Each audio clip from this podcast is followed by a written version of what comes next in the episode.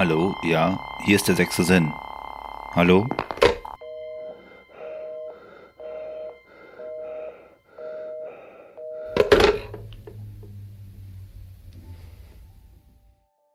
Hallo und herzlich willkommen an alle da draußen. Ihr hört meinen kleinen Podcast Der sechste Sinn. Das hier ist eine Call-in-Sendung, in der ihr mir eure Geschichten rund um das Thema Der sechste Sinn erzählen könnt. Egal ob Geistererscheinungen, Hellsehen, Rituale oder einfach nur unerklärliche Phänomene, eure Erlebnisse stehen in diesem Podcast an allererster Stelle. Wir reden völlig offen, wertfrei und vor allem völlig authentisch miteinander. Ihr könnt mit mir telefonieren, mir eine WhatsApp-Sprachnachricht schicken oder einen Text verfassen, den ich dann in eurem Sinne in der nächsten Sendung vortrage. Wenn ihr Lieben also mit mir sprechen wollt, dann schreibt mir doch einfach eine E-Mail an kontakt at der sechste. Natürlich könnt ihr mich auch über WhatsApp erreichen unter der Nummer 0162 8250151 oder einfach über Instagram. Dort findet ihr mich unter der sechste Sinn. 6 als Zahl mit einem Punkt. Wenn euch also der Podcast gefällt, dann unterstützt doch bitte dieses Projekt, indem ihr mich abonniert mir auf Instagram folgt oder einfach meinen YouTube-Kanal besucht. Ich freue mich sehr auf eure Zuschriften und ich hoffe auf viele interessante Geschichten, Kommentare und natürlich konstruktives Feedback. Seid gespannt und bleibt dran. Euer Gerrit.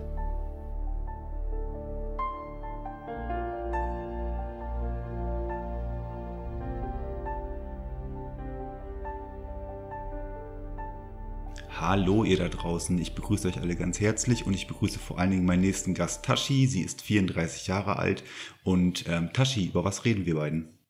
Okay, also ich war damals, also es ist schon fast 20 Jahre her, ich war so 13, 14, wo ich dann aufgrund äh, einer Droge in eine Kinder- und Jugendpsychiatrie kam und ähm, ob man es glaubt oder nicht, ich bin der Meinung, es ist so, wie ich es gesehen habe. Ähm, ich war ähm, nicht mehr ganz zurechnungsfähig und ähm, meine körperliche Gesundheit war auch nicht so top in dem Moment. Und an meinem Bett saß plötzlich ein weißes Licht mit dem Gesicht meines Onkels und mein Onkel sagte mir dann leise, dass es noch nicht so weit ist, dass ich zu ihm nach oben komme. Und das war das, was mir bis heute auch noch im Kopf hängen geblieben ist. Das heißt, du warst also in, so weit bettlägerig beziehungsweise so weit hingerafft, wenn man das so äh, sagen darf, dass es dir wirklich schlecht ging, dass du stationär aufgenommen wurdest und du hattest dann diese Erscheinung am Bett, an deinem Krankenbett gehabt. Genau, richtig. Du sagst, das war eine weiße Lichtgestalt mit dem Gesicht von deinem Onkel. Genau. Der Onkel ist, hattest du es erwähnt? Ich hab's, ich hoffe, ich habe es nicht, ich habe es nicht, äh, nicht falsch mitbekommen. Der Onkel ist, ist Jahre zuvor schon verstorben, ja? Also genau, nicht erst sieben kürzlich. Jahre vorher. Ah, genau, sieben Jahre sieben vorher. Jahre vorher. Mhm. Hattest du ein ähm, wärmendes Gefühl oder ein ängstliches Gefühl, als du deinen Onkel an deinem Bett stehen sehen hast? Ähm, ich kann das Gefühl bis heute gar nicht einschätzen bzw. ausdrücken, weil es einfach überwältigend war. Genau, von daher kann ich dir jetzt gar nicht sagen, äh, war es gut oder war es schlecht, war es beängstigend. Ähm, es war eine Schocksituation, sagen wir mal so. Was war in dem Moment, äh, wo er mit dir gesprochen hatte? Hast du das gehört oder hast du das gefühlt irgendwie in den Ohren oder in dir drin, dass er mit dir spricht? Hat, hat sich, hat, haben sich seine Lippen auch bewegt dabei? Kannst du dir das noch vor Augen führen, wie das damals gewesen war? nicht, ob sich seine Lippen bewegt haben, aber ich bin der Meinung, dass er definitiv mit mir gesprochen hat und ich das gehört habe, wie er zu mir sagt, es ist einfach noch nicht so weit nach oben zu kommen. Hm. Dafür sind natürlich auch schon viele Jahre vergangen, ne? aber diese Erscheinung bleibt halt auch noch 20 Jahre nachdem es passiert ist, ist dieser Gedanke immer noch Fakt und ist auch immer wieder da, ne? Ja, interessant ist vor allen Dingen, dass du sagst, es war eine Lichterscheinung mit dem Gesicht meines Onkels. Wie, genau. Wenn du jetzt sagst, mein Onkel war sieben Jahre zuvor verstorben, du warst jetzt so 13, 14 Jahre alt gewesen.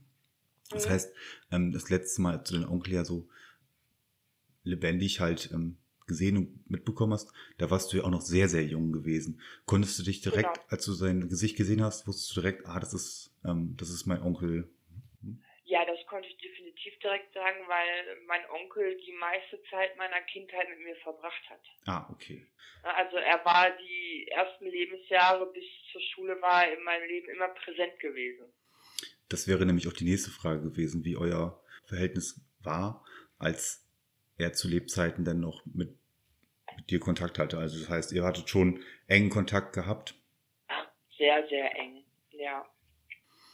Ist dein Onkel damals plötzlich verstorben oder hat sich das irgendwie hier, ähm, ja, Nee, da ist, der ist plötzlich verstorben und zwar war der damals einer von zehn Testpersonen mit der Insulinpumpe, die ja heute gang und gäbe ist.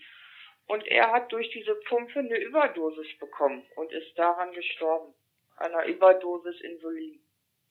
oh Gott, oh Gott, das ist ja noch ein ganz anderes Kapitel, was man hier aufmachen könnte.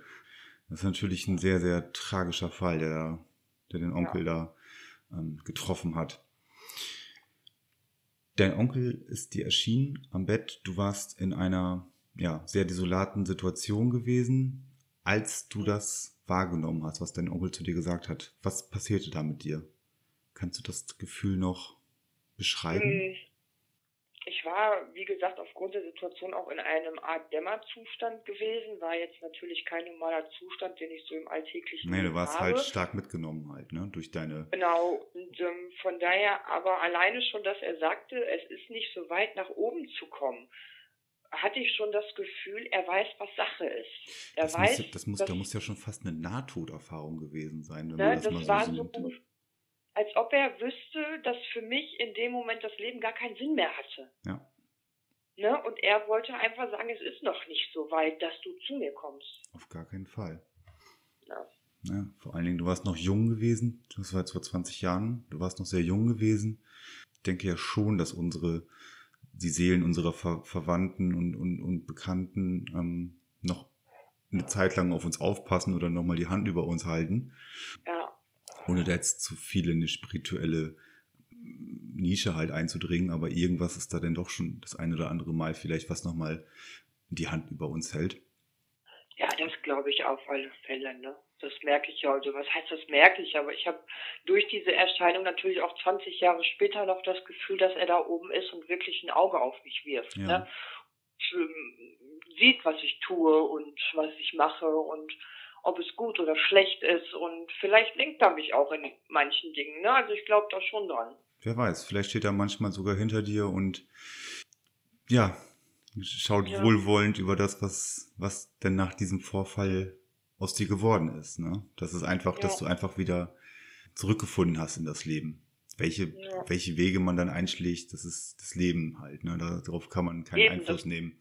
Aber Genau, einfach, was morgen passiert. Ne? Genau, aber einfach nur, dass du dann halt wieder die Kraft gefunden hast, was er dir gegeben hat. Ist denn in den 20 Jahren bis heute, ich hoffe, nichts Ähnliches passiert, dass du halt eine Nahtoderfahrung beziehungsweise eine Erfahrung hattest, die dich halt, ähm, die dir so viel Kraft gekostet hast, dass du halt den Mut verloren hättest. Aber ist dir denn eine ähnliche Erscheinung, eine ähnliche Situation mal passiert? Nee, danach nicht mehr. Aber es gab auch eigentlich keinen Zeitpunkt in meinem Leben, wo ich so extrem am Boden war. Ja. Ja. Das war das dann wahrscheinlich gewesen in dem Zeit, also in diesem, in dieser, in diesem Punkt deiner, in dieser Phase deines Lebens, dass du da dann halt so abgebaut hattest, dass, ja. dass es da für deinen Onkel Zeit wurde, nach vorne zu treten, um dich ein bisschen nochmal aufzurütteln wieder.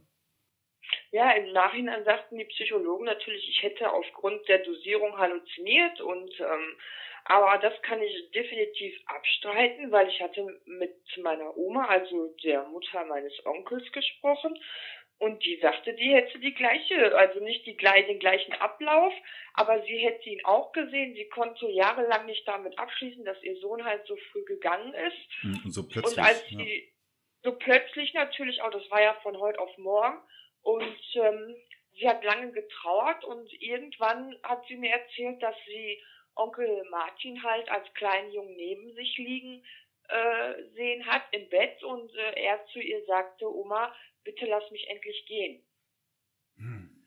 Ja, das ist schon, ähm, das war so da habe ich natürlich erst recht daran geglaubt, dass es so passiert ist, wie es passiert ist. Ist er seiner Mutter nochmal in einer anderen, ja, in einer anderen Form nochmal erschienen? Ja. Wahrscheinlich, weil die Mutter ihn festgehalten hat im Gedächtnis Ja. als seinen kleinen, also als ihren kleinen Jungen.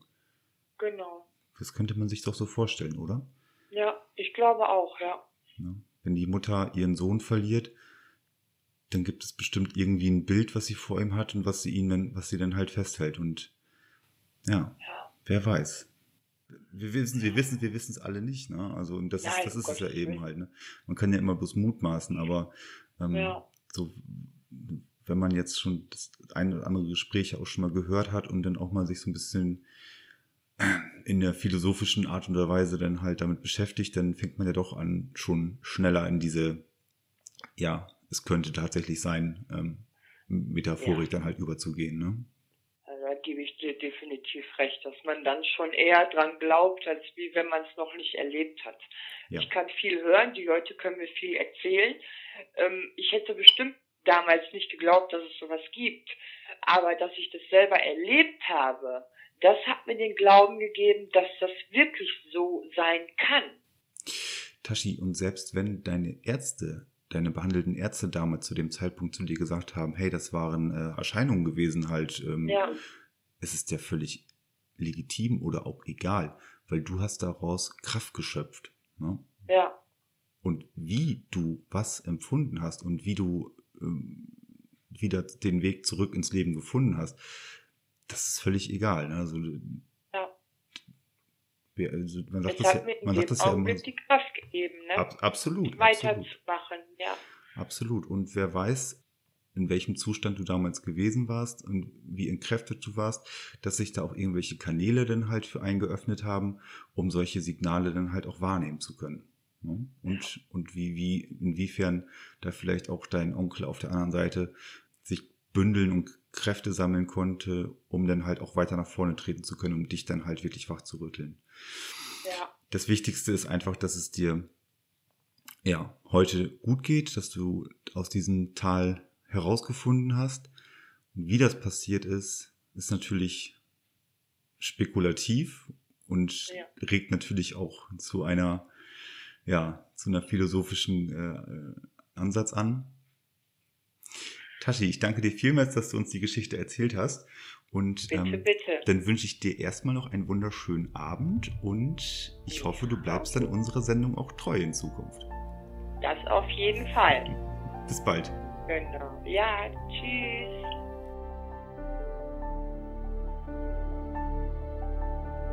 Hallo ihr da draußen. Es ist wieder Zeit für eure Geschichte. Falls ihr mir auch eure Geschichte zukommen lassen wollt, schreibt mir doch eine E-Mail an meinegeschichte at dersechstesinn.com.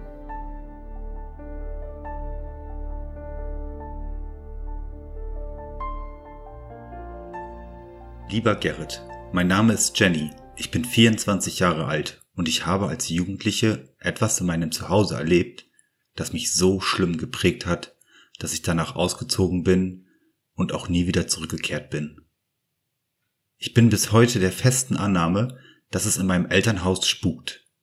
Meine Eltern sprechen es nicht an, aber keiner von ihnen, nicht einmal mein 73-jähriger Vater, traut sich auf die oberste Etage zu gehen. Kurz zur Erklärung.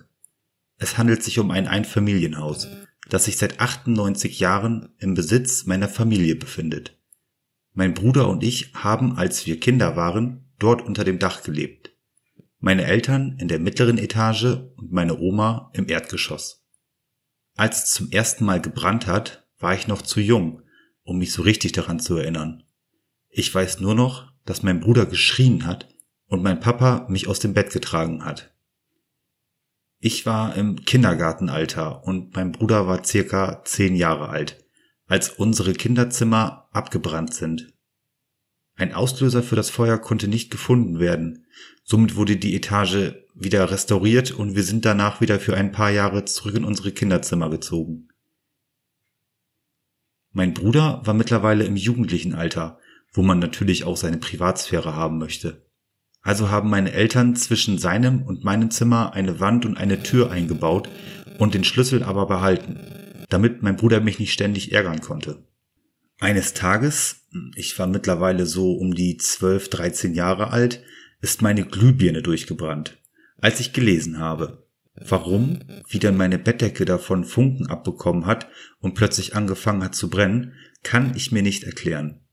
Jedenfalls hat meine Bettdecke sehr schnell angefangen Feuer zu fangen und ich wusste erst gar nicht, was ich machen sollte.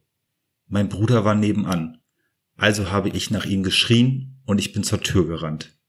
Wie gesagt, meine Eltern hatten den Schlüssel, aber die Tür war abgeschlossen. Ich habe Panik bekommen und habe dagegen gehämmert. Ich dachte, mein Bruder wollte mich ärgern. Aber als auch meine Eltern hochkamen und die Tür aufschlossen, tat sich nichts. Mein Vater musste die Tür auftreten. Glücklicherweise ist damals nur das Bett abgebrannt und die Tapete ist ein bisschen versenkt worden. Aber die Angst, die ist geblieben. Danach haben wir nur noch einen Vorhang zwischen unsere Zimmer gezogen, aus Angst, sowas könnte ja nochmal passieren. Kurze Zeit danach ist mein Bruder mit 18 Jahren ausgezogen. Unser Verhältnis ist seit diesem Tage mh, hm, angeknackst, weil wir immer dachten, er hätte mich mit Absicht eingeschlossen. Ich hatte also die oberste Etage ganz für mich alleine, habe mich aber immer irgendwie unwohl gefühlt. Ich war immer angespannt, als könnte es wieder zu jeder Zeit anfangen zu brennen. Eines Morgens, ich war mittlerweile auch schon volljährig und ich bin wach geworden, ich habe nicht auf die Uhr geschaut, sondern ich habe die Augen nochmal zugemacht und noch ein bisschen gedöst. Dabei bin ich nicht wieder eingeschlafen. Ich war so wach, dass ich die Vögel draußen zwitschern gehört habe und plötzlich hörte ich sehr schwere Schritte. Obwohl ich nicht wusste, wer es war, es hätte ja auch mein Vater sein können, haben sich meine Nackenhaare aufgestellt und mein Herz hat wie verrückt geklopft. Ich habe intensiv nur von dem Geräusch der Schritte so eine Angst bekommen, dass ich meine Augen fest zugemacht habe und mich schlafen gestellt habe. Ich habe zu 100 Prozent gespürt, wie jemand mit mir in diesem Raum war. Die Schritte sind dann vor meinem Bett stehen geblieben und ich habe gespürt, wie jemand oder etwas sich zu meinem Gesicht heruntergebeugt hat. Quasi, dass wir Gesicht an Gesicht waren. Ich habe einfach die Wärme des anderen an meinem Gesicht gespürt und den Atem gerochen, der nach Qualm und Verbranntem gerochen hat. Ich hatte so Angst und ich habe mich keinen Zentimeter mehr bewegen können. Und dann dieses Geräusch, das verfolgt mich bis heute. Dieses Ding hat vor meinem Gesicht geknurrt. Das war nicht menschlich, das klang so tief und böse wie ein Tier. Dann habe ich gemerkt, wie es sich entfernt hat, und die Schritte sind verklungen, und als ich mich endlich getraut habe, die Augen aufzumachen, bin ich heruntergerannt zu meinen Eltern, und ich habe es ihnen erzählt. Und meine Eltern, die haben nicht einmal nachgesehen. Sie haben mich auch nicht als dumm oder naiv abgespeist. Sie haben mir geglaubt und mich auch getröstet, als wüssten sie, was da war. Meine Mama hat mir angeboten, mit 18 Jahren noch bei ihnen im Bett zu schlafen, anstatt nachzusehen, was dort oben war oder mich davor zu schützen. Ich wusste, und ich weiß es auch heute, dass ihnen auch etwas passiert ist oder dass sie irgendetwas wissen, das sie mir aber nicht sagen wollen. Weder damals noch heute, wenn ich sie darauf anspreche. Ich war so enttäuscht, dass sie mir die Wahrheit einfach nicht sagen wollten, dass ich kurz darauf ebenfalls ausgezogen bin und bei meinem Freund eingezogen bin. Seitdem steht die oberste Etage komplett leer und niemand geht dort mehr hoch. Ich kann dir keine Erklärung dafür geben, was mir widerfahren ist, und es beschäftigt mich auch noch heute, warum meine Eltern nicht darüber reden wollen. Vielleicht ist es ein böser Geist, ein Fluch oder der verdammte Teufel höchstpersönlich, ich weiß es einfach nicht. Aber ich hoffe, jemand da draußen hört diesen Podcast und kann mir vielleicht eine Antwort darauf geben. Oder macht vielleicht dasselbe durch und fühlt sich damit nicht so einsam, wie ich mich damit fühle. Vielen Dank, Gerrit, dass dein Podcast so eine tolle Plattform darstellt für alle, die etwas Unerklärliches erlebt haben und niemanden haben, der ihnen glaubt. Mit lieben Grüßen, Jenny.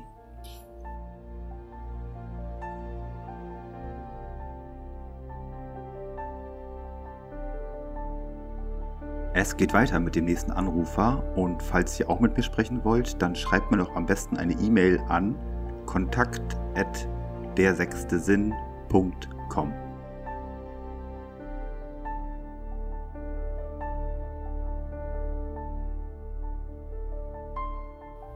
Hallo ihr da draußen, ich begrüße euch recht herzlich und ich darf nochmal Nicole begrüßen. Du bist immer noch 28 Jahre Ja. alt, hat sich noch nicht viel geändert seit den letzten äh, drei Aufnahmen, zwei Aufnahmen. Und ähm, ich bin gespannt, was du, zu uns, was du uns zu erzählen hast. Ja, ähm, die Gläserrückengeschichte, die haben jetzt ja sehr wahrscheinlich schon sehr viele mitgekriegt. Ja? Nach der Gläserrückengeschichte habe ich das jemandem anders erzählt als meiner besten Freundin. Und äh, ja, dann bin ich in der Psychiatrie gelandet, auf der geschlossenen. Und habe von da aus dann meinen Umzug gestartet, weil in der Wohnung wollte ich definitiv nicht mehr bleiben. Habe dann eine neue Wohnung gefunden, auch wieder eine Einzimmerwohnung beziehungsweise Zweizimmerwohnung, Schlafzimmer war extra. Ja, anfangs war es alles schön rosig. Ich habe ja in Haselünne auch Medikamente gekriegt, die auch nicht gerade ohne sind. Die klatschen einen schon ordentlich weg. Halbes bis dreiviertel Jahr, Jahr später war immer noch alles rosig. Aber als es dann nach drei Jahren, nachdem ich in der Wohnung drin war, habe ich das, was ich erlebt habe, alles auf die Medikamente geschoben. Dass das eine Wechselwirkung war. Es fing nämlich an, dass ich Aussetzer bekommen habe. Bin von jetzt auf gleich umgekippt und ähm, war plötzlich in meinem kindlichen Ich. Mein Körper war dem Alter entsprechend, ich weiß gar nicht mehr, wie alt ich da war, Mhm. aber mein vom Kopf her war ich sieben. Wo ich gedacht habe, okay, ist auch schon ein bisschen komisch, ne? Ja, wieder zu meinem Neurologen gegangen. Der hat das auch auf die Medikamente geschoben. Bis ich dann jeden Abend, wenn ich im Bett lag, wir hatten einen uralten Fernseher noch in meinem, also mein damaliger So ein Freund. alter Röhrenfernseher einen halt. alten Röhrenfernseher, genau. Ich bin nachts wach geworden, weil ich irgendwas gehört hatte. Ich konnte aber nicht genau definieren, was das war. Mach die Augen auf und kriege erstmal den Schock meines Lebens. Entweder habe ich gedacht, ich gucke in den Spiegel oder ich werde verrückt, Was ist weil passiert? ich dort den Kopf meiner leiblichen Mutter gesehen habe. in dem Röhrenfernseher. In dem Der Röhrenfernseher. Fernseher war aus Der Fernseher war aus. und der spiegelt der halt, Stecker steckte auch nicht. also der war komplett auch vom Strom abgewesen. Der war auch komplett vom Strom abgewiesen. So, na klar, wenn man vorm Fernseher steht und diese alten Röhrenfernseher, die haben ja, die spiegeln halt so ein bisschen. Wenn noch ein bisschen Licht irgendwo im Raum ist, dann hast du natürlich dann eine Reflexion drauf auf der, auf der Linse vorne. Genau. Aber ähm, das war definitiv keine Reflexion. Das sah anders aus. Das sah anders aus. Das war wirklich, ähm, ich hätte ein Foto daneben halten können von meiner Mutter. Ja. Eins zu eins. Hat sie sich bewegt oder Sie hat einfach nur die Abbildung und hat die ganze Zeit auf mich drauf geguckt. hat sie dich mit den Augen verfolgt? Ja.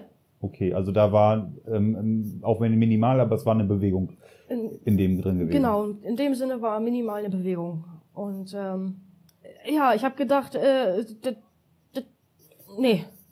Also da war ich wirklich sprachlos Ja. und äh, habe echt gedacht, toll, jetzt darfst du dich wieder einweisen lassen.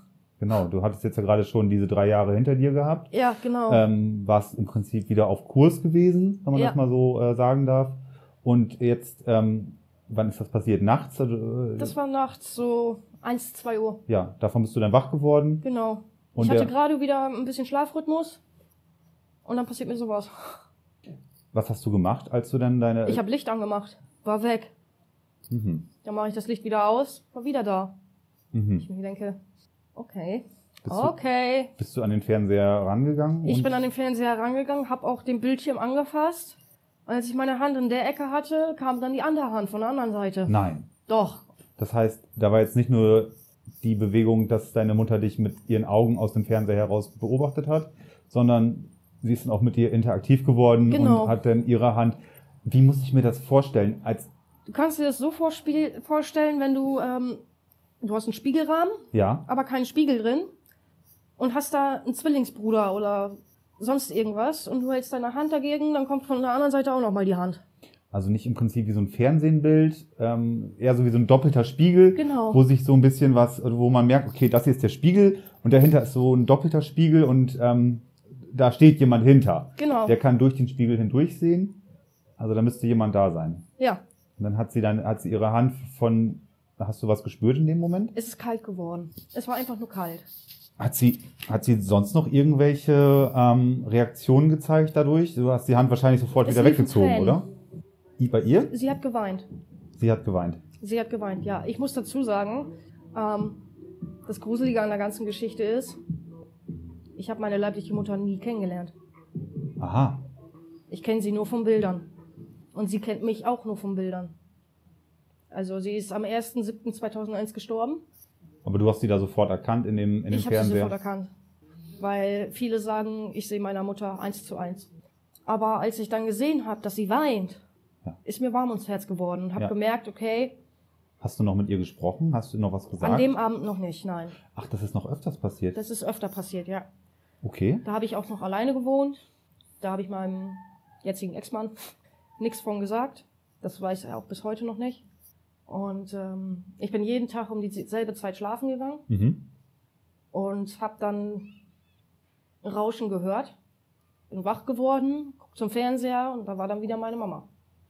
Der Fernseher war über Tage Der immer. war Wochen, War Monate vom Strom nicht am weg? Strom.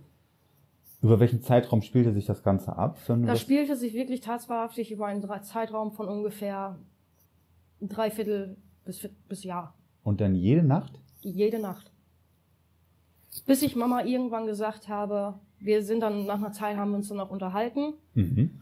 Und da kam auch Ton aus dem Fernseher, obwohl der nicht am, am Strom Über die angeschlossen Lautsprecher? Über die Lautsprecher, ja. Der Ton, äh, das, der Fernseher war ja gar nicht am Strom angeschlossen. Ja. Da habe ich fünf, sechs Mal nachgeguckt. Ja, ja, natürlich.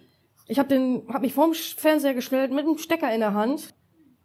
Der ist aus. Und der ist aus. Und dann hat sie mit dir gesprochen und Da hat sie mit mir gesprochen. ihre Stimme kam dann über die Lautsprecher. Also jetzt nicht, dass es irgendwie hallend aus, aus, der, Nee. aus der Röhre rauskam. Kam, kam ganz klar aus den, aus den Lautsprechern. Und ähm, mit ihr habe ich mich dann halt unterhalten, wie es mir so geht, was ich so mache. Ja. Habe ihr meine Interessen gesagt. Habe ihr auch gesagt, dass ich, sie- dass ich sie vermisse, auch Ja. wenn sie in der Schwangerschaft mit mir Alkohol getrunken hat. Dadurch habe ich jetzt halt diese Behinderung, dieses fetale Alkoholsyndrom. Aber ähm, das ist mir egal, sie ist immer noch meine Mutter und wird auch immer meine Mama bleiben. Und ähm, Dann konntet ihr tatsächlich in diesem Dreivierteljahr, konnten wir uns austauschen. In diesem Dreivierteljahr habe ich auch Stück weit mit Mamas Tod abgeschlossen. Und äh, ihr konntet euch klar und deutlich miteinander verständigen. wir konnten uns klar und deutlich miteinander verständigen. Das klingt ging- jetzt echt absurd. Wie lange ging das denn immer nachts? Wie lange hast, hast du denn äh, dich dann mit ihr Das fing unterhalten? immer zwischen 1, 2 Uhr an und hörte dann gegen 3, 4 Uhr auf. Ja. Hast du denn, wie habt ihr das, äh, wie hast du es gemerkt, dass es jetzt, dass es denn an dem Abend dann halt, dass es zu Ende geht, dass das Gespräch beendet wird? Habt ihr euch Wir haben irgendwie uns verabschiedet. verabschiedet und dann ist sie dann auch zurückgetreten? Dann ist sie dann, äh, das, das, das werde ich nicht vergessen, wie das gewesen ist. Das ist wirklich, der Kopf ging immer weiter zurück Ja, in diese Röhre rein. ja. Immer weiter, immer weiter, bis dann nur noch so ein kleines Bild da war und dann auch noch auf einmal nur noch ein helles Puff. Wie als wenn man so einen alten Röhrenfernseher, die ganz alten vielleicht ausmacht und wo dann noch Genau. so zum Schluss so ein Blitzen halt kommt. Genau. Und das ähm, ging dann äh, ja dreiviertel Jahr bis Jahr und da habe ich dann äh, zu meiner Mama gesagt, ähm, Mama, pass auf, ähm, wir können das nicht mehr so weitermachen. Das geht nicht. Ja. Ich muss auch ähm, schlafen und ich möchte gerne, äh, dass wir uns hier jetzt für immer verabschieden und dass du nicht wiederkommst. Für immer. Für immer. Das waren deine Worte. Genau. Das hat sie auch bejaht. Mhm. Hat sie auch gesagt, ist in Ordnung. Ich werde aber ab und zu gucken kommen. Sie passt auf dich auf. Und genau, dass sie auf mich aufpasst, dass sie mir auch wohl mal den Kopf streichelt, dass es dann halt kalt werden könnte. Und ähm, ja, ist dann so auch gewesen. Sie, wir haben uns verabschiedet, ich wollte mich schlafen legen, ich habe geschlafen wie ein Stein, geschlafen wie ein Baby. Ja, so gut habe ich schon lange nicht mehr geschlafen. Sie hat wahrscheinlich auf dich aufgepasst in dem Moment. Oder passt jetzt auf dich auf. Genau. Und ähm, ich weiß noch genau, bevor ich aus der Wohnung ausgezogen bin, ähm, ich hatte mich zugedeckt. Das war im Sommer. Hatte auch nur einen Bettlaken. Warme Sommernacht halt, ja. Ja, warme Sommernacht und Fenster war auch ein Stückchen offen und Jalousie war ein Stück offen, dass Luft reinkam. Und ich hatte dann wohl irgendwie meinen Bettlaken weiter runter zu den Füßen. Ich war ja allein im Haus, in der Wohnung. Bin morgens wach geworden und war zugedeckt. Ach, Man könnte jetzt denken, ich hätte mich nachts äh, selber zugedeckt. ja. Aber das mache ich nie. Wenn ich das schon extra zu den Füßen runter mache, dann decke ich mich ja auch nicht freiwillig wieder zu. Ja. Und da wusste ich, sie hält ihr Wort und passt auf mich auf. Das ist doch ein schöner Abschluss Ja, gewesen. Da hast du bestimmt, ja, jetzt auch ein gutes Gefühl, genau. dass dir da nachts jemand bei, beisteht, der dir sehr nahe Das ist. ist auch heute noch so. das ist auch heute noch so. Das ist auch heute noch so. Ja. Natürlich. Erschreckend und unheimlich natürlich, äh, gerade diese, diese, die erste Erscheinung, die man da hat. aber irgendwie hast du dich damit arrangiert und hast da deinen ja. Weg gefunden. Egal wie man es deutet, du hast für dich hast du da deinen, deinen Frieden auch mit deiner Mutter halt gefunden. Ja, sie hat sich auch mehr als einmal bei mir entschuldigt, dass sie Alkohol getrunken hat, dass sie das unendlich leid tut und dass das mit der Grund war, warum sie sich das Leben genommen hat. Nicole, ich danke dir dafür, dass du mir diese Geschichte oder dass du uns diese Geschichte erzählt hast. Sie war, ja, das ist schon sehr emotional gewesen, diese Geschichte. Und ähm, danke dir erstmal dafür. Ja.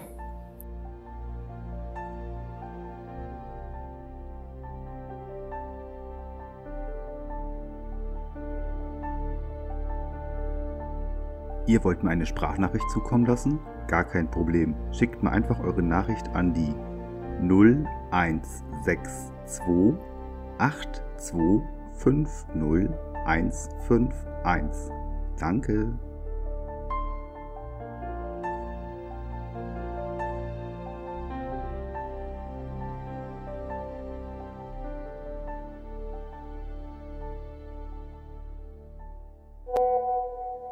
Hi, hier ist Megan. Ähm, ich äh, erzähle dir jetzt eben ganz kurz äh, die Geschichte, um die es geht. Und zwar ist mir das vor ein paar Jahren passiert. Ich habe in einem Callcenter gearbeitet zu der Zeit und meine Aufgabe war es im Endeffekt, den Leuten Internet, also Telefon- und Internetverträge zu verkaufen.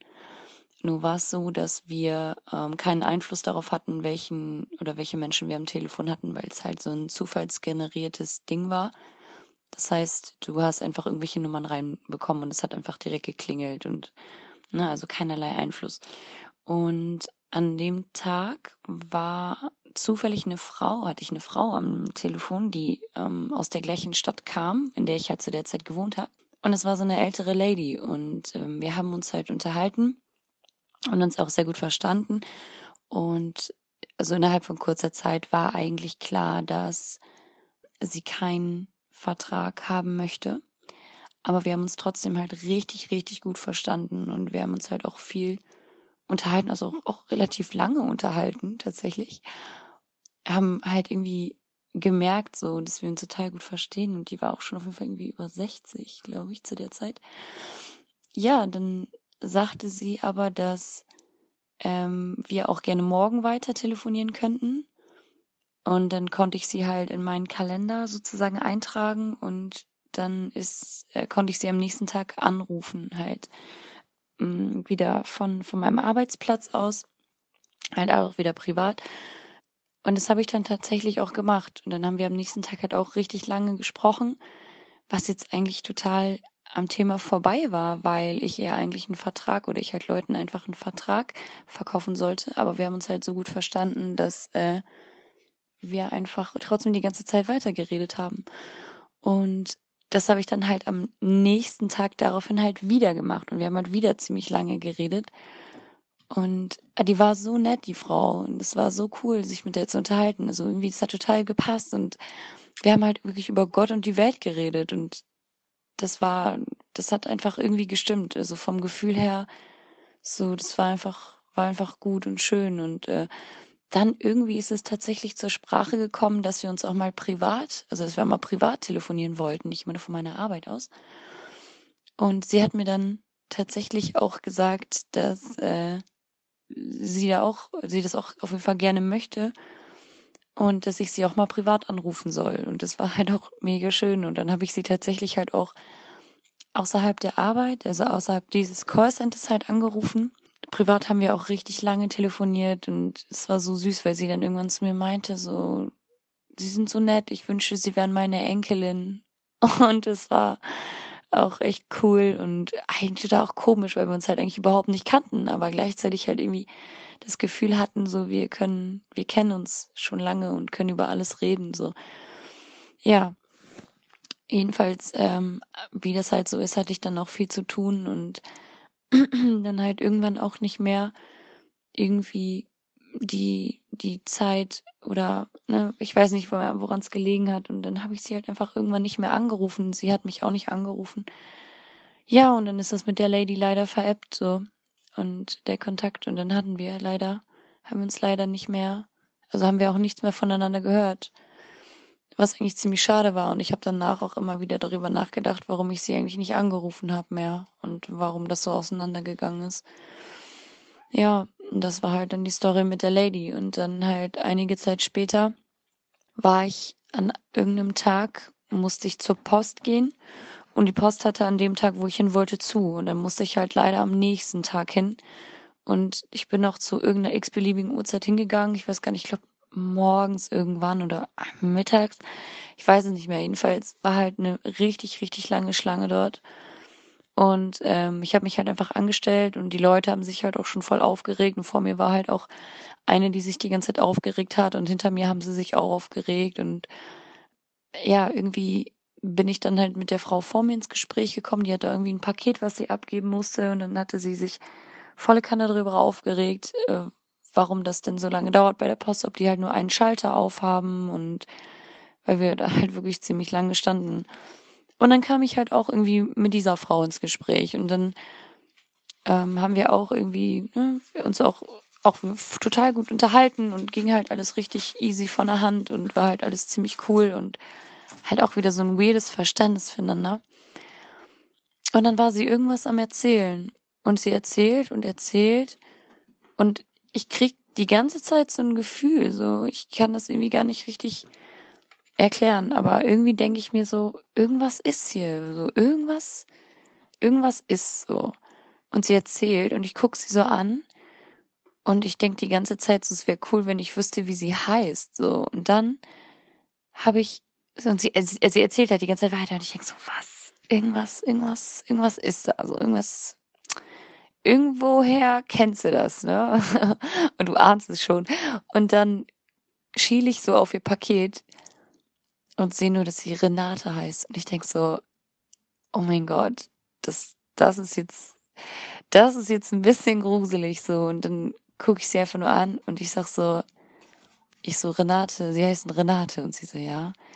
Ich so, heißen sie so und so mit Nachnamen?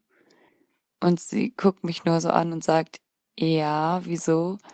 Und in dem Moment war es einfach so richtig, oh mein Gott. Und ich gucke sie einfach nur so an. Ich so, ich habe sie angerufen.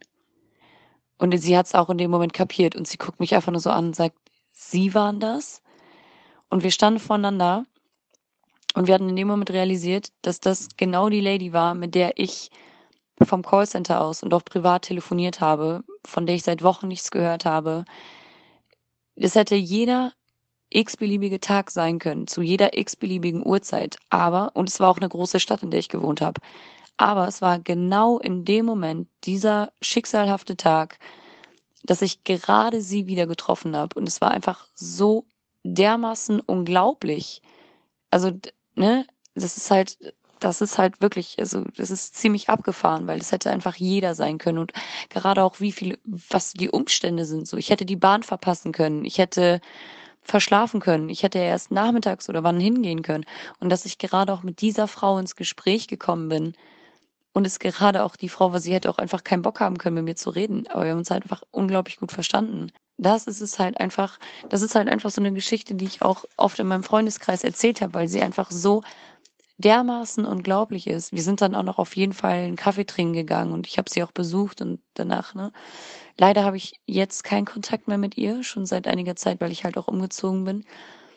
Aber ich weiß nicht, ich, ich denke, es denken viele Menschen darüber nach, was für schicksalhafte Begegnungen es gibt und unter was für Umständen, weil es reicht, dass sich eine Sache verändert und es kommt komplett anders.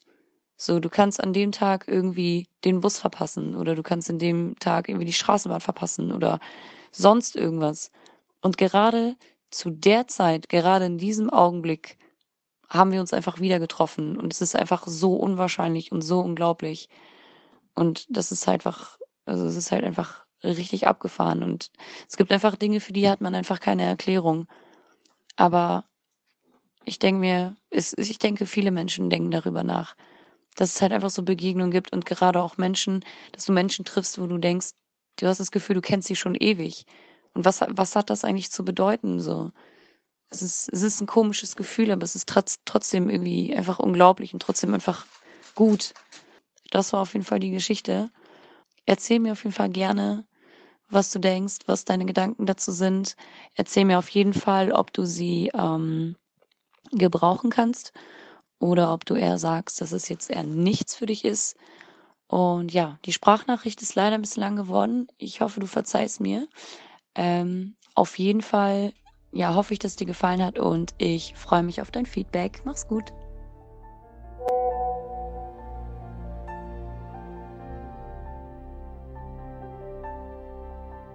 Und es geht weiter mit dem nächsten Anrufer. Wenn ihr mit mir sprechen wollt, schickt mir eine Mail an kontakt@dersechstesinn.com.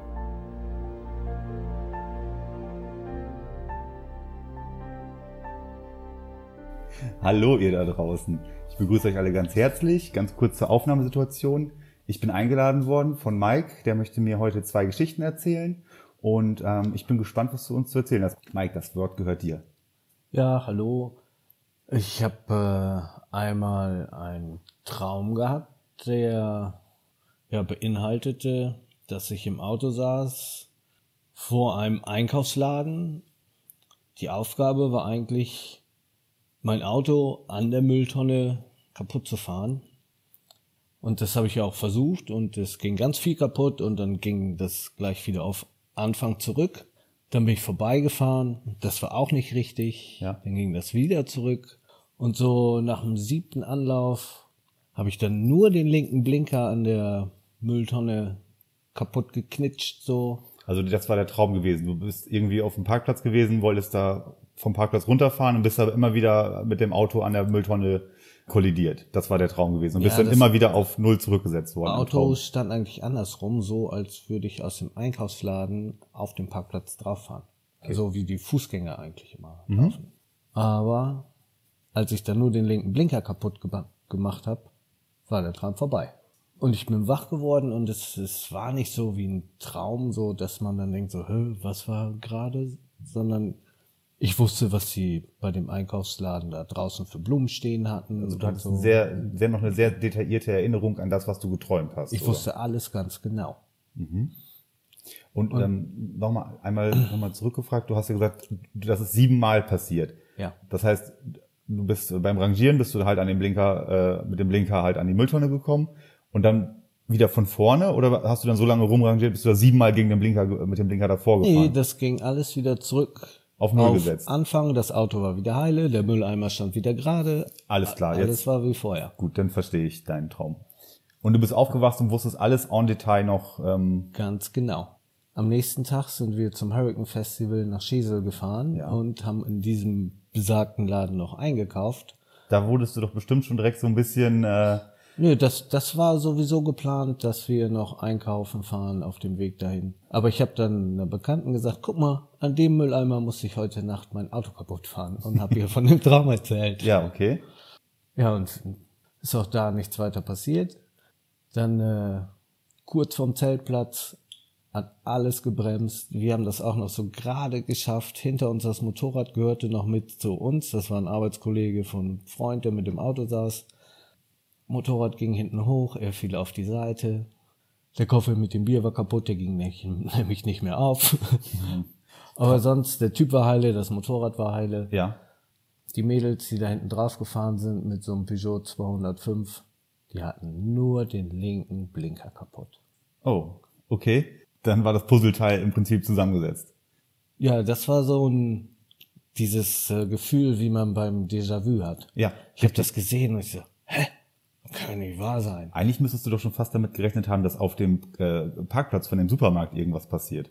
Ja, Mülleimer aber ich, passiert ich, ist. ich glaube auch, dass das damit, dass wir da noch mal einkaufen mussten, weil da habe ich das ja Bianca erzählt und Ja. ich, ich habe Bianca dann ja auch geholt. Ich so, Bianca, guck mal, was an dem Peugeot kaputt ist.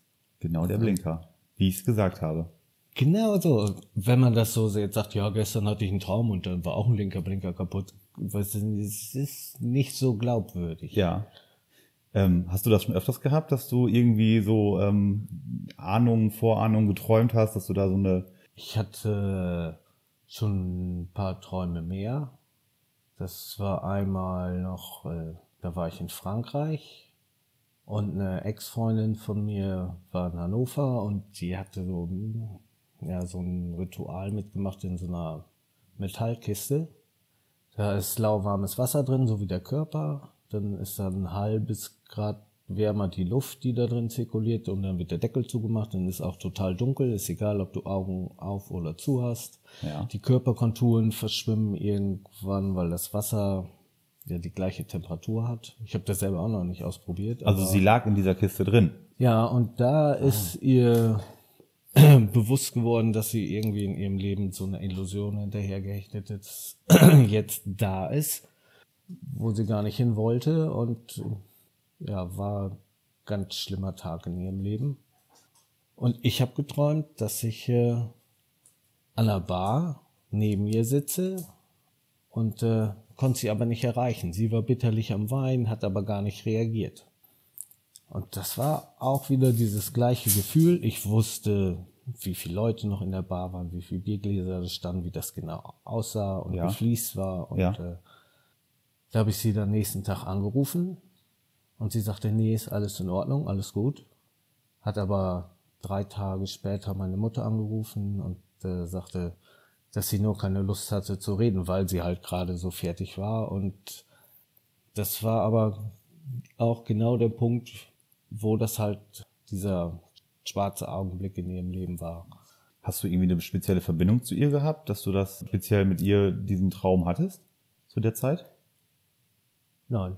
Wir haben uns Jahre vorher nicht gesehen und zwischen uns waren tausende Kilometer. Aber für sie war das natürlich halt ein Ereignis gewesen, was sie natürlich tief getroffen hat, was sie da ähm, ja in Ja. sich zweifeln lassen hat, was was sie natürlich stark geschüttert hat. Und du hast es irgendwie aus aus Gründen, auch was auch immer, äh, trotzdem in deinem Traum gespürt und sie dann auch am Tag danach direkt angerufen. Ja, sie sagte auch, nach dem Anruf wurde es dann wieder besser, Ja. aber äh, meine Mutter hatte noch gesagt, sie sagte, sie fühlte sich auch so ein bisschen ertappt. Sonst noch irgendwelche Beispiele von irgendwelchen Träumen, die du so hattest?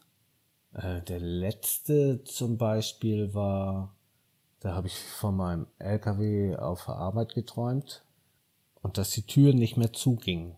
Ich stand auf dem Parkplatz, kamen noch irgendwelche Leute, die wollten den dann ausräumen und das war aber nur, weil die Tür nicht zuging, das sah so einladend aus und äh, dann kam noch die Polizei und sagte auch, oh, muss die Türen zumachen.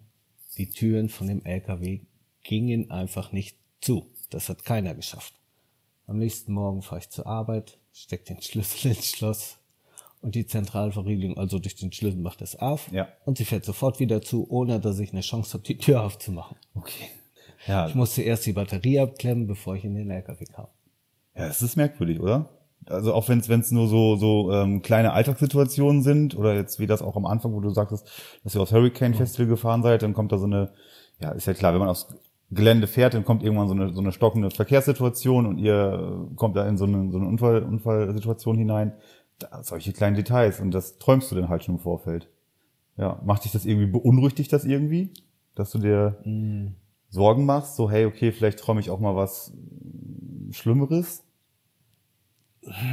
Das ist ein Fluch, ein Segen, möchte ich behaupten. genau, wie du sagst, ein Fluch oder und ein Segen, weil wenn du es ja ahnst, wenn du, wenn du ja die, die Vorhersehung nachts haben solltest, besteht ja die Möglichkeit, dass du das noch abwenden kannst.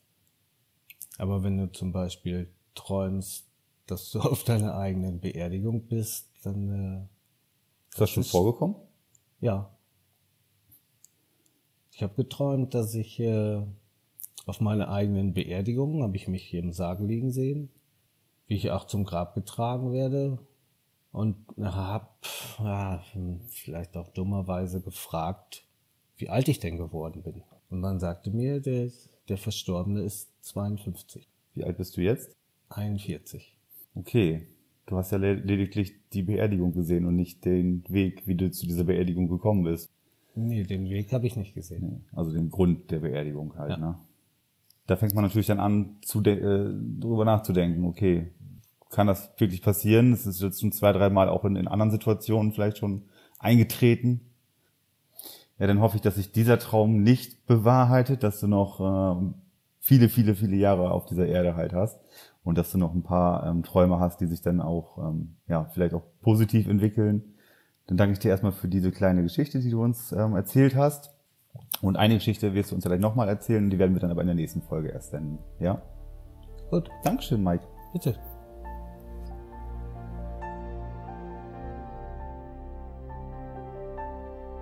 Und auf geht's zum letzten Anrufer. Wenn ihr auch mit mir sprechen wollt, schreibt mir doch eine E-Mail an kontakt@dersechstesinn.com.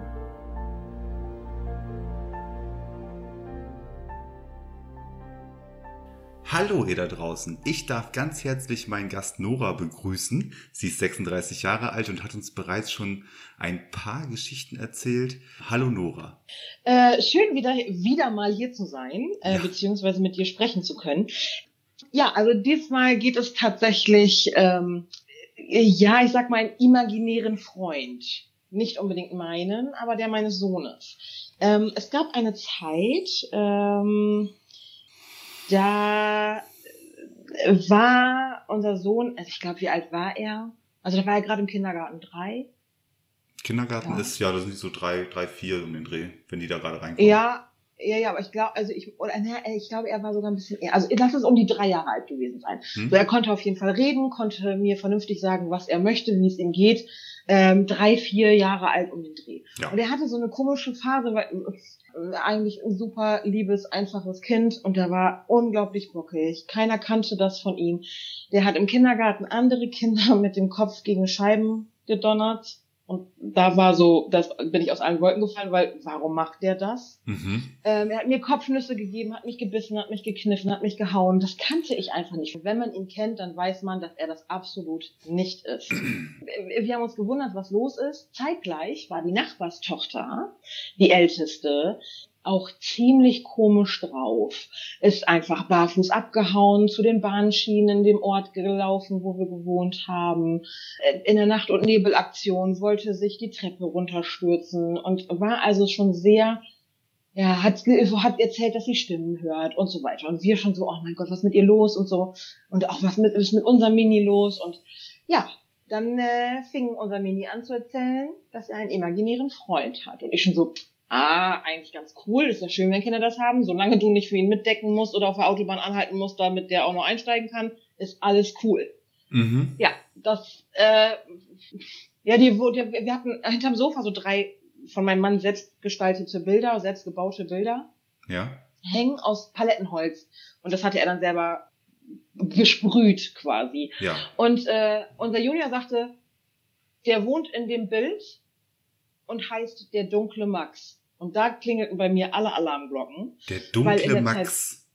Der, Dunk, der dunkle Max, ja. Und hätte er gesagt, ja, der, mein Kumpel heißt Max, hätte ich gedacht, ja, cool, hi Max, na, wie geht's, ne? Aber der dunkle Max war schon so, what? Wie, wie so dunkle? Ja, hat er gesagt, der heißt so. Äh, okay. Mhm. Ähm, ich mir auch noch nichts bei gedacht und dann, ich war aber vorher schon auch wieder so mit Schatten und komisches Gefühl, wenn du alleine zu Hause warst und beobachtet fühlen wieder mal und ich schon so, oh, geht das schon wieder los? Weil die anderen Geschichten, die ich ja schon erzählt habe, waren halt vorher. Ich habe aber bis zu diesem Zeitpunkt tatsächlich schon Erfahrung oft dieses gemacht. Gefühl erlebt, Ja. auch schon in anderen Wohnungen, in meiner ersten eigenen, wo ich dann gedacht habe, oh, irgendwie fühlst du dich in dem Raum nicht wohl, in dem aber wohl. Ähm, ne? Also so, das ist so dieses Gefühl, sich nicht wohl zu fühlen, sich beobachtet zu fühlen, eine andere Präsenz zu spüren, war definitiv da und ich konnte das einordnen und ich wusste, alles klar, da ist irgendwas. Äh, Also wie gesagt, es war es waren keine historischen Wände, es war Neubau. Ich weiß nicht, was vorher auf dem Grund gewesen ist. Das habe ich auch nie recherchiert, weil ich dann auch nachher irgendwann gesagt habe, so, boah, nee, so langsam hast du aber auch keinen Bock mehr, dass auf irgendwas Historisches bei dir hier war. Ähm, also es, es gab keinen ähm, historischen Hintergrund, dass irgendetwas hätte in der Zeitschleife immer wieder passieren können Okay, oder also wie gesagt, ihr habt, ähm, Ja. der Junge wird drei Jahre alt, er ähm, verhält sich anders, auffällig. Das Ja. Nachbarskind, ihr bekommt es mit, das ist auch irgendwie komisch. So, und dann sagt der Junge, oder dein Junge sagt dann halt in diesem Bild, was da an der Wand hängt, da wohnt der schwarze Max drin. Der dunkle Genau, Max. richtig, der dunkle Max. Also er ist nicht mit der Farbe verbunden, sondern wirklich der dunkle. Also es hörte sich wirklich an wie, er ist düster, er ist böse. Weil, nur weil er jetzt dunkel, also ich habe jetzt nicht damit, dass er jetzt irgendwie, keine Ahnung, nur eine schwarze Gestalt ist oder nur schwarze Klamotten anhat oder whatever. Also es war wirklich so, dass, dass sich dieses, der dunkle Max fühlte sich an wie der dunkle Lord. So. Man sagt Also- es ja auch, der, der schwarze Mann Das, das bezieht Ja. sich auf die Farbe. Also schwarz bezieht sich immer auf die Farbe. So. Und wenn ein dreijähriges Kind irgendwas von dunkel sagt, Ja, es war schon ein bisschen was anderes. So, und wie gesagt, also das war, unsere Nachbarin oder beziehungsweise unsere Nachbarn haben, also es war ein Doppelhaus. Also wir haben direkt quasi Wand an Wand gewohnt, wenn du so willst, ne? Also es waren zwar ja zwei verschiedene Haushalte, aber es war ein Haus, wenn man das mal so nimmt. hm? Ja, irgendwie war ich dann bei unserem Mini im, im, im äh, Zimmer am Staubsaugen und sehe im Flur, im Augenwinkel an der Tür einen Schatten vorbeihuschen. Nein. Und wie gesagt, da habe ich schon, da, da habe ich schon so gesagt, so, boah, geh mir doch nicht auf den Senkel, was willst du hier? Warst du Lass uns in alleine? Ruhe. Ja. Ich war komplett allein im Haus. Äh, unser Mini war im Kindergarten, mein Mann war arbeiten, ich Haustiere? war zu Hause. Nein, da hatten wir auch noch keine Haustiere. Aber ich war komplett allein zu Hause. Und wir hatten auch keinen Rattenbefall oder sonst irgendwas. Also, oder es war auch keine Riesenspinne oder keine Fledermaus. Ich man überlegt So, ja, du so, guckst, du guckst, du guckst in den Flur, bist am Staubsaugen, guckst in den Flur und dann huscht da ein Schatten lang. So, also im Augenwinkel. Und es war helllichter Tag. Also es war ja vormittags. Mini war ja Es im kann ja, es kann ja auch draußen, wenn dann die Sonne reinscheint, irgendwie ein Vogel am Fenster vorbeigezischt sein, was dann halt ein Schatten Oder mein eigener Schatten. Ja. Habe ich auch gedacht. Aber es war nicht in dem Winkel. Ist ein bisschen unheimlich, oder- okay, aber kann man noch irgendwo. Ja, also, äh, und es war, also, es du war lachst da so drüber. Also ich, ich versuch's ja, ich versuch's ja irgendwie rational zu sehen, um ehrlich zu sein. Ja, das habe ich tatsächlich auch. Aber weil, wie gesagt, wenn du schon so ein paar Erlebnisse hattest, dann denkst du dir irgendwann so, nur so boah, geh mir nicht auf den Senkel. Ja. Also ich habe auch wirklich überlegt, war das jetzt wirklich wie nur so, dass ich jetzt in, dass es mein eigener Schatten war, aber das Fenster war nicht so, dass mein Schatten hätte in den, in Flur fallen können und der Flur hatte kein eigenes Fenster und alle anderen Türen waren zu. Das Ach, heißt, der, Flur, hat gar keine Fenster, wo jetzt von draußen was am Fenster vorbeigeflogen Nein. sein könnte oder sowas. Nein, der hatte kein Dachfenster, kein gar nichts. Ja, genau das. Und dann habe ich in der ganzen Zeit zwischen diesen ganzen Geschichten, die in meinem Leben halt schon einmal gewesen sind, dass ich irgendwen äh, getroffen habe, dass mir etwas passiert ist oder sonst irgendwas, ähm, habe ich äh, dann gelernt, dass man dann sagen soll, ähm, ich möchte, ich oder ich möchte dieses Wesen oder diese Präsenz bitten, wenn du nicht gut bist und nicht nichts Gutes von uns möchtest, dann bitte ich dich jetzt dieses Haus zu verlassen, weil hier in diesem Haus herrscht nur Licht und Liebe. Und hier hat keine Dunkelheit Platz. Und habe das immer so vor mich hingesagt, während ich gestaubsaugt habe. Hier herrscht nur Licht und Liebe, bitte geh jetzt, weil wir brauchen dich nicht, lass uns bitte in Ruhe, bitte lass mein Kind in Ruhe. Weil dann fing ich ja an, überhaupt diese Verbindung zu sehen. Mein Kind ist irgendwie komisch, irgendwas ist hier in diesem Haus, was nicht hierher gehört.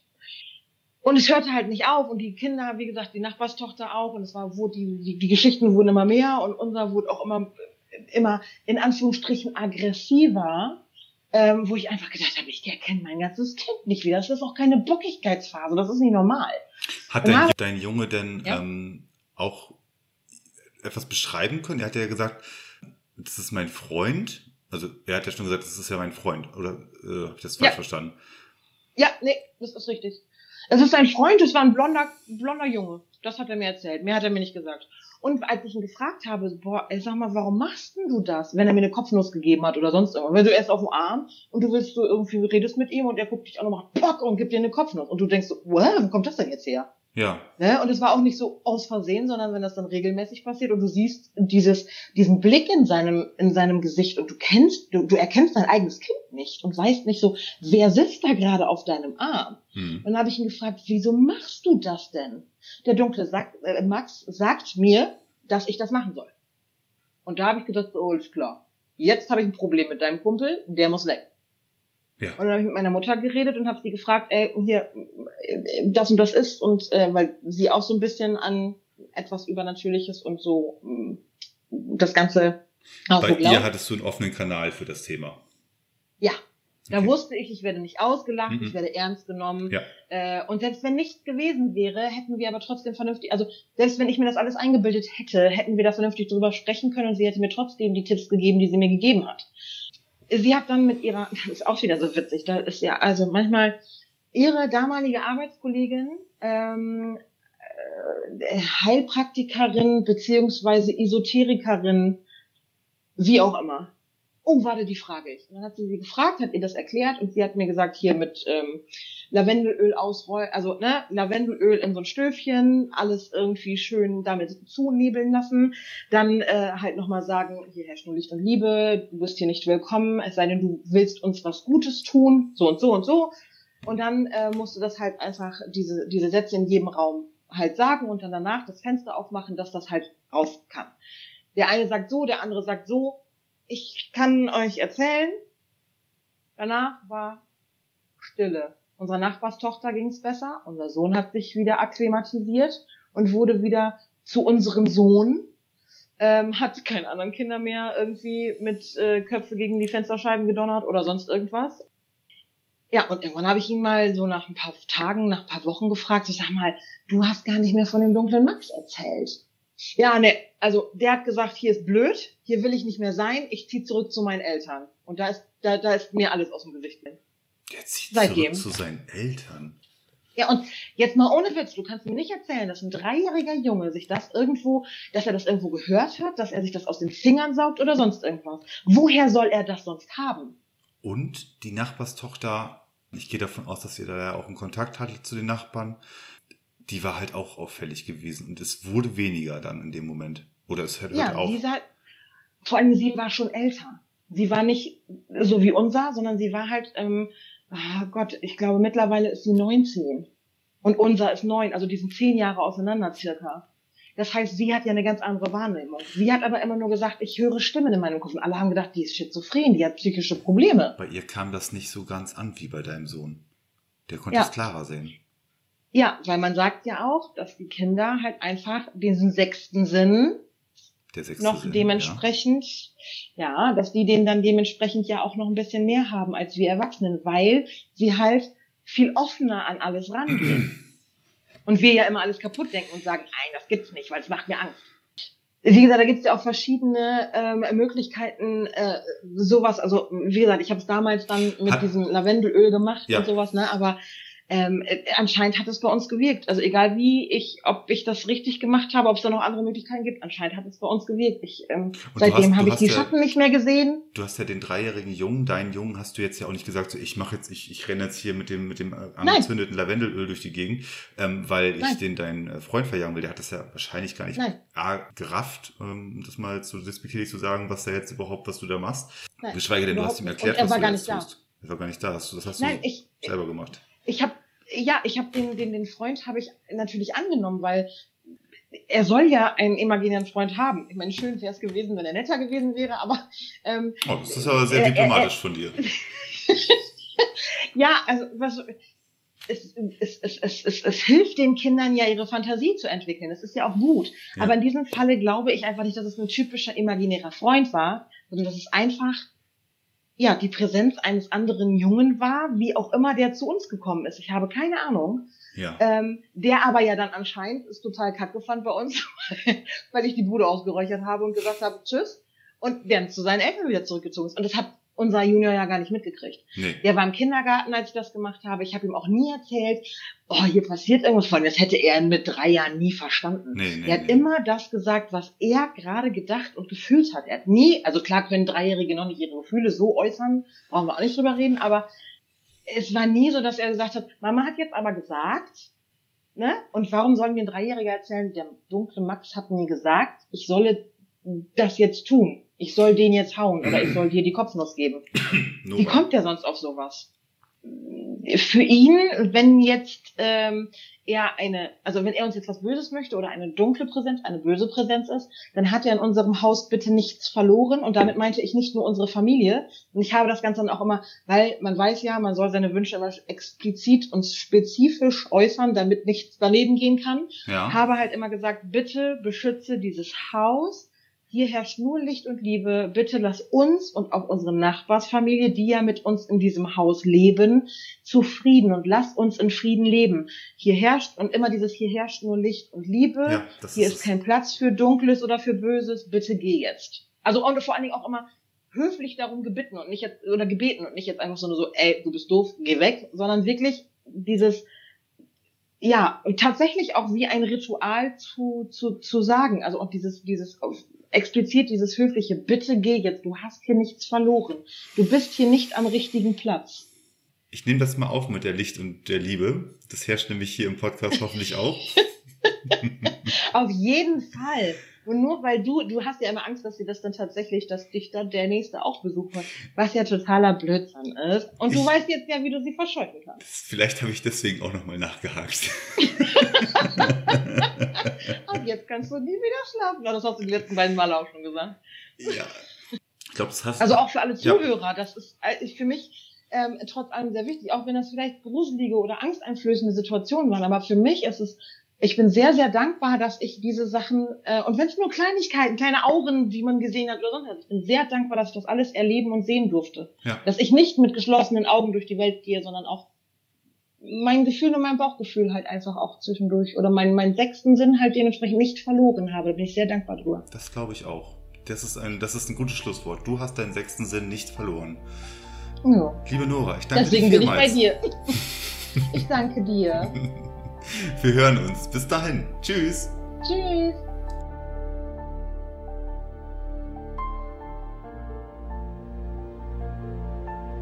Das war's für diese Woche. Ich freue mich sehr auf eure Zuschriften. Wir hören uns nächste Woche. Mein Name ist Gerrit Quandt und das war der sechste, der sechste Sinn. Sinn.